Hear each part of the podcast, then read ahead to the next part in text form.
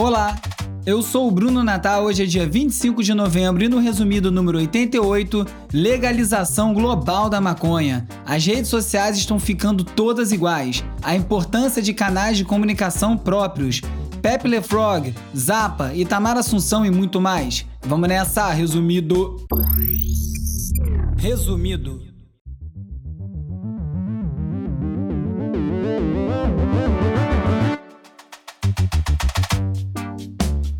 Olá, resumista! Bem-vindo a mais um Resumido, um podcast sobre o impacto da tecnologia em nossas vidas. Final de novembro, inacreditável. O ano praticamente acabou e chegando dezembro começa o clima oficial de deixa tudo pro ano que vem, né? Uma vez eu li sobre como a gente, quando tá viajando longe de casa, cada coisa que acontece chama a nossa atenção e bota o nosso cérebro para registrar. Da hora que a gente acorda até a hora de dormir. Como a rotina é completamente diferente, você nota tudo, do copo que você toma o primeiro gole de água até cada passo que você dá na rua. Nada é usual, nada é comum. E isso faz o tempo passar mais devagar, porque é tanta novidade por minuto que você acaba tendo a sensação de que você fez mil coisas naquele dia e que ele durou mais. O contrário disso é ficar um ano inteiro praticamente dentro de casa, fazendo exatamente as mesmas coisas sem nem saber direito que dia da semana é. Ao contrário do que a gente podia esperar, esse ano de pandemia fez o tempo passar muito mais rápido, porque em muitos dias a sensação é de que nada aconteceu. E nessa, 2020, o terrível, já tá no fim. A vacina realmente não saiu esse ano e a gente vai ter que esperar até 2021, o que acabou não demorando tanto assim. Mas agora, com tanta notícia promissora, a ansiedade tá batendo, né? Tá chegando a hora dessa pandemia realmente acabar. Quer dizer, para uma turma grande aí parece já ter acabado há muito tempo. Mas sabe o que está longe de acabar ainda? O apagão do Amapá e o racismo no Brasil. O espancamento de um negro no Carrefour de Porto Alegre foi o lembrete da semana. Que 2021 venha mais iluminado. Em mais uma demonstração da importância central que as redes sociais tomaram na política mundial, o Twitter anunciou que vai transferir o acesso da conta POTUS, né, President of the United States, que é a conta oficial do presidente, e outras quatro contas relacionadas à presidência para a equipe do Joe Biden no dia que ele tomar posse. Trump reconhecendo ou não o resultado, isso aí vai acontecer. Agora, mais simbólico que a própria transferência das contas é o simples fato de uma conta de uma rede social ser motivo de uma disputa política tão forte. Isso ilustra o ponto que eu sempre martelo em relação à importância da gente manter, todos nós, eu, você, como uma sociedade digital, o controle dessas nossas propriedades virtuais. Eu já falei muito aqui sobre como a rede social as redes sociais né, derrubaram os blogs e hoje todo mundo depende dos humores dos algoritmos para chegar na própria audiência. Por mais importante que seja hoje em dia, o Twitter vai passar, como passam todas as redes sociais. Parece extremamente importante, é urgente até, que a gente tenha planos de contenção para situações como essa. Como é que chegamos aí ao ponto que o presidente dos Estados Unidos depende do Twitter e a Casa Branca não tem um canal próprio com o mesmo alcance. E isso vale para todos nós, como eu falei, porque a gente entrega cada dia um pouquinho mais da administração da nossa vida digital para empresas privadas que nem sempre têm os interesses alinhados com o do público. E se não for por nada disso, você vê aí o caso do Papa. Francisco estava lá todo pimpão no Instagram, quando do nada apareceu uma curtida dele no perfil da modelo brasileira Nata Gata. Agora tá uma confusão para saber quem é que teria acesso à conta do Papa no Instagram e pode ter dado essa curtida. Rede social, como a gente sabe, nasceu para dar encrenca. E se nem o Papa tá livre, imagina a gente. Falando do Instagram, depois de um redesign que está sendo bastante criticado, exatamente porque está tentando socar no que antigamente era só um aplicativo de fotos, mil coisas agora, suas próprias versões aí do Snap com Stories, do YouTube com IGTV, o TikTok com Reels, Agora também tem uma loja e em breve vai ter um blog. Sério, Instagram deve lançar mais uma funcionalidade que já está em testes restritos aí há quase um ano, chamada Guides, que é para textos mais longos. Eu não, não ficaria nem um pouco surpreso se daqui a um pouco também tacarem um streaming de música. É muita coisa para um espaço tão pequeno. E daqui a pouco não tem mais diferença para o Facebook, por exemplo. Eu sei não, esse desespero de abraçar o mundo parece o começo do fim. Esses dias eu vi um tweet muito bom que falava que depois do Twitter lançar a sua versão do Stories, chamada Fleet, no ritmo que vai, daqui a pouco o Ivan Spiegel, que é o fundador do Snap, poderia ser o chefe de produto de todas as redes sociais, de tanto que copiam o Snap. Mas como aí a língua é o chicote do rabo, diz o ditado, eis que o Snap lançou o seu próprio TikTok, chamado aí de Spotlight. É exatamente isso, mais uma cópia. E cada vez que eu vejo que as redes sociais mais antigas estão ficando todas iguais e cada vez mais copiando a mais nova, no caso agora o TikTok, mais eu tenho certeza que a gente deve estar à beira de mais uma grande mudança de plataforma. Eu chutaria que em três anos o cenário pode estar bem diferente. E uma dessas transformações pode ser até de suporte mesmo. Né? A gente segue falando de celular, aplicativo, mas as conversas estão cada vez mais migrando para os videogames. Uns meses atrás eu comentei aqui sobre o rapper Travis Scott que fez um show virtual no jogo Fortnite para uma audiência combinada de 45 milhões de pessoas em cinco apresentações.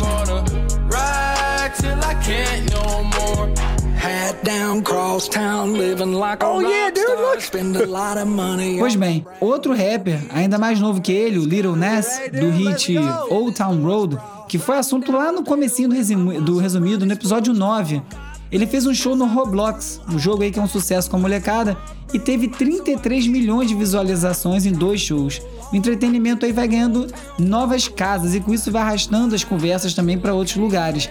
Porque o entretenimento é um aspecto chave em qualquer rede social. Um dos principais pontos de virada de todas as redes é sempre quando celebridades começam a utilizar essas redes. O TikTok tem criado as próprias celebridades, algumas desconhecidas, e durante a pandemia tem feito também as mansões de criadores, em que eles reúnem vários TikTokers famosos na mesma casa e acabou virando um modelo de sucesso. Aí, apostando nisso, uma empresa chinesa abriu ação na bolsa especificamente para oferecer esse produto para investidores, casas de conteúdo. A empresa nasceu a partir da fusão de uma empresa de conteúdo com um grupo de saúde que existia só no papel. Uma confusão danada. Eu li essa matéria no New York Times. Nesse esquema aí, os influenciadores não pagam aluguel, mas eles pagam uma taxa para a empresa que administra a casa sobre o dinheiro que eles geram fazendo anúncios e promoções para marcas. Considerando que normalmente a disputa de egos faz essas casas desmoronarem bem cedo, não parece um grande investimento, mas pode ser uma ótima forma de conseguir arrancar dinheiro de investidores mal informados que estão querendo lucrar com o assunto da vez, no caso o TikTok. E a rede chinesa também tem tido usos mais nobres. Uma rede de ativistas ocupou a Universidade de Manchester e tem transmitido dia a dia de lá para atrair mais pessoas para esse protesto, que é contra a maneira que as universidades estão lidando com a epidemia. E eles estão exigindo redução dos aluguéis estudantis e 40% de desconto nas mensalidades enquanto as ondas não se normalizarem. As aulas, eu falei as ondas, aí que, que não é a, o, o ato falho. Enfim, eles estão fazendo essas transmissões pelo TikTok, então acaba também politizando a ferramenta, que é um uso que o TikTok tenta evitar. Será que vai conseguir? Acho que não. O TikTok é muito visto como a plataforma das dancinhas, né? Mas quem lembra do começo do Twitter também ouvia muito a piada de ah, eu não quero dizer que eu fui no banheiro a cada segundo, a cada ato que eu tenho. E o Twitter se mostrou capaz de coisas muito maiores do que isso. Acho que o TikTok também é o caso que está em evolução. Por enquanto a molecada, tá, a molecada tá lá fazendo dancinha, mas aos poucos vai aparecendo mais coisa. Eu mesmo tô lá já, resumido ponto podcast, tá no TikTok e tá andando bem, viu? Cada vídeo lá, tá cada hora passando para mais gente, chegando vários seguidores, e é legal que é um pessoal mais novo. Vamos ver até onde vai. For just the fourth time since the election, President Trump appeared in public and again falsely claimed that he won the 2020 election. Agora que o Trump liberou a equipe de transição para começar a trabalhar, reconhecendo aí a derrota, mesmo que ele esteja fingindo que segue, não reconhecendo, o Biden começa a montar o seu gabinete e uma das principais pautas na mesa é o Vale do Silício. As Big Tech querem aproveitar que a agenda não está muito clara para começar a emplacar nomes próximos aí dos seus interesses para garantir que as coisas vão acontecer como desejam, né? Quando as inevitáveis regulações começarem, assim como as discussões sobre diminuir o tamanho dessas empresas. Já rolaram rumores de que o Eric Schmidt, que é o ex-CEO do Google, estaria sendo cogitado para liderar uma força-tarefa sobre tecnologia na Casa Branca. Bom, isso aí seria como botar uma raposa para cuidar do galinheiro, e é difícil pensar um nome menos apropriado para liderar um esforço desses. Mas também ele não precisa estar lá presencialmente, basta um nome ligado a ele ou a uma das suas muitas fundações filantrópicas. We face a number of important issues around privacy, safety, and democracy. And you will rightfully have some hard questions for me to answer. Enquanto nada disso acontece, o Mark Zuckerberg, fundador do Facebook, e o Jack Dorsey, o fundador do Twitter, deram mais um depoimento ao Congresso dos Estados Unidos, dessa vez especific especificamente. Especifica, Ih, meu Deus! Especificamente sobre as eleições de 2020 e sobre os mecanismos de moderação utilizados nos últimos meses. Na maior parte do tempo, os republicanos questionaram uma suposta perseguição ao conteúdo conservador, e que segue não sendo chamada para os depoimentos é a Susan Wojcicki, que é CEO do YouTube e é uma das principais forças da propagação de teorias de conspiração e desinformação. Já a União Europeia está arrochando cada vez mais, exigindo transparência, práticas leais e agora está ameaçando até de banimento às redes que não se adequarem às normas. O CEO do Google, o atual, o Sundar Pichai, teve inclusive que se desculpar depois que vazou um documento interno do Google propondo maneiras de combater as novas regras da União Europeia, tremenda do Magaf. Aqui no Brasil, esses assuntos também estão se fazendo presentes. Nas eleições atuais, que ainda tem um segundo turno pela frente, ataques ao Tribunal Superior Eleitoral tiveram como objetivo gerar dúvida quanto aos resultados, plantar a dúvida ali, ah, se está tudo sendo manipulado. Se as campanhas de desinformação sozinha também não dão conta do recado, então o que resta é realmente começar a atacar o sistema eleitoral para conseguir gerar essa desconfiança, desinformação, e a gente já sabe quem é que ganha com isso. A revista pública também traz uma reportagem mostrando como páginas do Exército e sites governamentais estão sendo usados para melhorar o desempenho de portais bolsonaristas no Google. Isso é feito aí simplesmente linkando esses portais em diversas páginas, criando uma falsa leitura de relevância para o buscador, para o Google, melhorando a colocação desses sites no resultado das buscas. Tecnologia é um dos principais assuntos da atualidade, vai fazer parte de quase todos os debates aqui para frente. Pode ser sobre privacidade, democracia, aquecimento global ou segurança. Não tem como se desligar disso. E tome-lhe trocadilho. Estamos de volta com a notícia de que o México está a um passo de legalizar a maconha para fins medicinais e recreativos. Grande semana para maconha no mundo. Durante as eleições dos Estados Unidos, foram feitos vários plebiscitos sobre a descriminalização de psicoativos para usos medicinais e recreativos. Agora já são 36 dos 50 estados dos Estados Unidos que flexibilizaram as regras. Por exemplo, um em cada três americanos hoje já vive no estado em que a maconha está legalizada e 68% da população é a favor da legalização em todo o país. A maior parte da população segue nunca tendo usado a cannabis. Mas mesmo assim, quase todo mundo é afetado pelos custos da guerra contra as drogas, tanto os financeiros quanto os de violência que sugere. A gente aqui no Brasil sabe muito bem como isso funciona.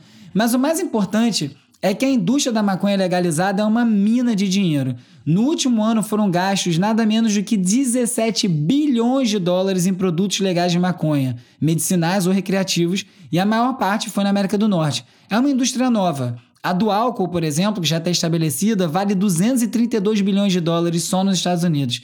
Agora você pensa na quantidade de emprego e de impostos que uma indústria desse tamanho é capaz de gerar. Aí você sabe aqui que aqui no Brasil, especialmente no Nordeste, tem um dos melhores climas do planeta para o cultivo de cannabis. Aí você faz as contas.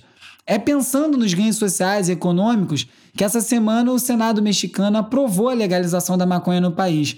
Com a maioria do Congresso e o apoio do presidente, a medida deve ser aprovada ainda esse ano, tornando aí o México o terceiro país a legalizar a maconha para todos os usos depois do Uruguai e do Canadá. Nossos outros vizinhos, como Chile, Argentina, também têm leis muito mais modernas que as nossas aqui no Brasil e já estão legalizando o uso medicinal. Enquanto isso, o Brasil vai ficando para trás, em vez de tomar uma posição de liderança num debate que já está estabelecido e pode acabar perdendo uma oportunidade gigantesca que está se apresentando. A cultura muda, o mundo muda junto. O que, que você acha disso? Vamos trocar uma ideia. Você pode falar comigo pelo arroba urbe, URBE no Twitter, youtube.com resumido no YouTube e arroba resumido.podcast no Instagram e no TikTok. Ou então você me manda um oi pelo WhatsApp ou pelo Telegram para 21 97 969 5848. Entra para a lista de transmissão onde envio alertas de novos episódios, conteúdo extra, várias novidades e a gente troca essa ideia. Os links selecionados para leitura extra estão lá no site do Resumido, www.resumido.cc. Lá você também encontra o post que tem todos os links que eu comentei nesse episódio. Então, entre os links que estão lá, tem um perfil do Twitter que eu criei chamado Nosso Megafone, arroba Nosso Megafone. A ideia é criar uma conta gigante com milhões de seguidores para amplificar vozes que têm mensagens urgentes. A gente vê muitas celebridades ceder suas contas e redes sociais para serem ocupadas por vozes marginalizadas, falando de pautas que precisam de visibilidade, o que é uma ótima atitude. Então a ideia é criar uma conta coletiva que cumpra esse mesmo papel sem depender da boa vontade de ninguém. Eu vou escolher o primeiro convidado, aí eu vou passar a senha para ele, vou pedir para ele mudar a senha, eu perco a posse dessa conta e a partir daí a conta ganha uma vida própria, porque cada convidado vai escolher a próxima pessoa a usar esse nosso megafone, passa a senha, o novo editor muda a senha e assim por diante, sempre alternando gêneros e, se possível, também as pautas. Se você achou legal, passa lá no arroba nosso megafone, segue, retuita e vamos encher aquilo lá de gente. Além disso, lá no resumido.cc também tem um link para a lista de melhores invenções de 2020 da Time, que está muito legal, muita coisa diferente, assim, coisas que eu nem sabia que tinham sido lançadas em todas as áreas, separaram por, por, por assuntos. E tem também um link para o Funk Whale, que é uma plataforma descentralizada de áudio que chega aí para fazer frente aos streamings corporativos. Para fechar, tem uma entrevista com o João Paulo Cuenca no New York Times sobre a perseguição que ele vem sofrendo dos evangélicos desde que ele publicou um tweet em que ele dizia que, abre aspas, os brasileiros só estarão livres quando o último Bolsonaro for estrangulado nas tripas do último pastor da Igreja Universal. Fecha aspas. É uma sátira adaptada de uma máxima do século XVIII que fala o mesmo, só que sobre reis e padres. Ele já está com mais de 130 processos e ele ainda perdeu a coluna que ele tinha no jornal alemão Deutsche Welle por conta desse rolo todo. É uma história que está tendo vários desdobramentos, vale a pena acompanhar. Hora de relaxar com as dicas de ver, ler e ouvir. Winston avançou para a escada. Não adiantava tentar o elevador. Mesmo quando tudo ia bem, era raro que funcionasse e agora a eletricidade permanecia cortada enquanto houvesse luz natural. Saiu pela editora Companhia das Letras a versão em quadrinhos do clássico da distopia do George Orwell, 1984. Ele foi escrito em 1948, tem, né? Só o, os números do ano, logo depois da Segunda Guerra. E o livro imagina um futuro onde todos nós estamos sendo vigiados por telas o tempo inteiro, tendo os nossos pensamentos moldados por sessões coletivas de ódio. Parece que ele acertou em quase tudo, né? E a cada ano que passa, 1984 acerta mais. A versão em quadrinhos é ilustrada pelo Fido Neste e tá sensacional. A Companhia das Letras me mandou uma cópia e também uma outra para sortear. Lembrando aqui que eu recebo vários materiais para avaliar e eu só recomendo o que eu gosto, que não é um anúncio. E se fosse, eu avisaria. Enfim, eu vou sortear essa cópia entre os resumistas que colaboram no catarse.me resumido e ajudam aqui o podcast a seguir adiante e gratuito para todo mundo que não pode contribuir. Então vai ser assim. O primeiro resumista e colaborador que enviar um inbox pelo Instagram, resumido.podcast, leva o livro. Eu vou fazer assim porque é mais fácil, porque assim eu consigo ver pela ordem de chegada das mensagens e aviso aqui semana que vem, aviso também lá no Instagram. E se você ainda não colabora, passa lá no catarse.me barra resumistas. Essa é só a primeira promoção direcionada a esse grupo tão especial. Eu estou planejando outras coisas e é muito importante para o programa. Qualquer valor Tá valendo a pena. Se você tiver 10 reais, é o valor que eu sugiro. I've just always been into drawing. It takes tons of time to come up with a character. And then eventually it was Pepe. It's a happy little frog. O documentário Feels Good Man Conta a história de como um personagem de quadrinhos chamado Pepe Le Frog, você já deve ter visto ele é um sapinho verde, foi copiado, ressignificado e transformado em um dos principais símbolos da extrema direita nos Estados Unidos e depois pelo mundo. E conta a batalha do criador Matt Fury para recuperar o controle do personagem que ele criou. É uma bela alegoria para falar de como as coisas podem tomar caminhos inesperados uma vez que caem na rede. Você pode pensar nisso antes de postar aquela foto no Instagram.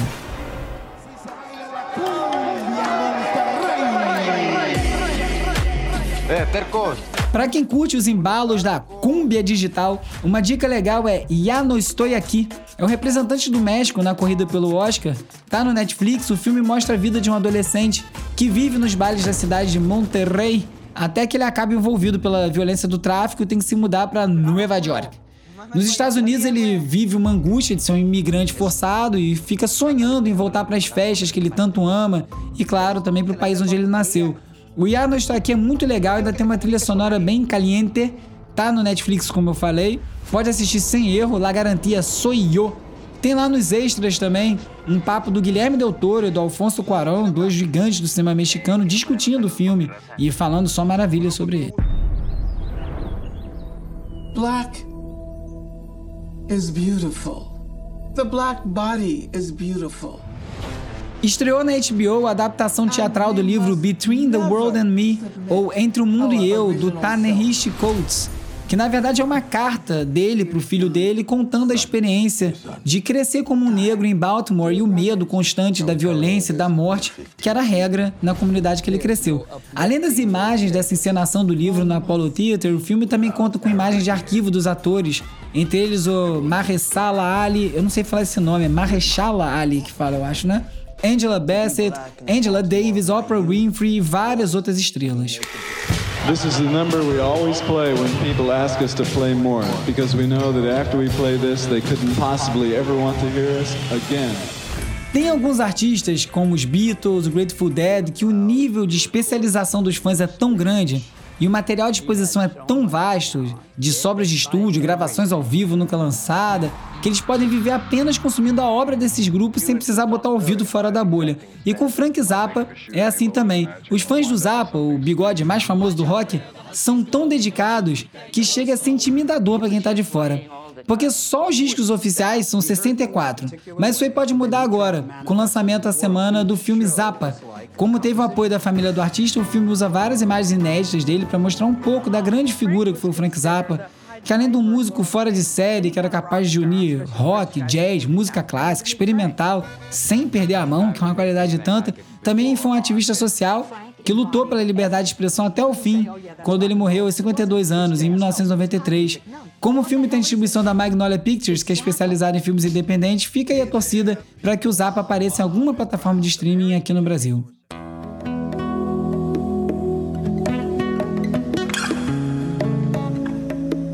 Liderado pela sua filha Anelisa Assunção, que também é cantora, estreou o Museu Itamar Assunção, totalmente digital, o museu está organizando todo o material produzido por um dos grandes nomes da música brasileira. Estão lá suas pinturas, escritos, música, tudo catalogado, explicado. E como o Itamar não tem o reconhecimento abrangente que a obra dele merece, é uma grande notícia saber que de alguma forma está tudo protegido e disponível para quem quiser descobrir as pérolas desse vanguardista que nos deixou tão cedo, né? Aos 53 anos, em 2003. Bem devagar, gota por se você gosta do resumido, recomende para os amigos, envie o link, espalhe a palavra. Eu sou o Bruno Natal, obrigado pela audiência. Semana que vem tem mais resumido.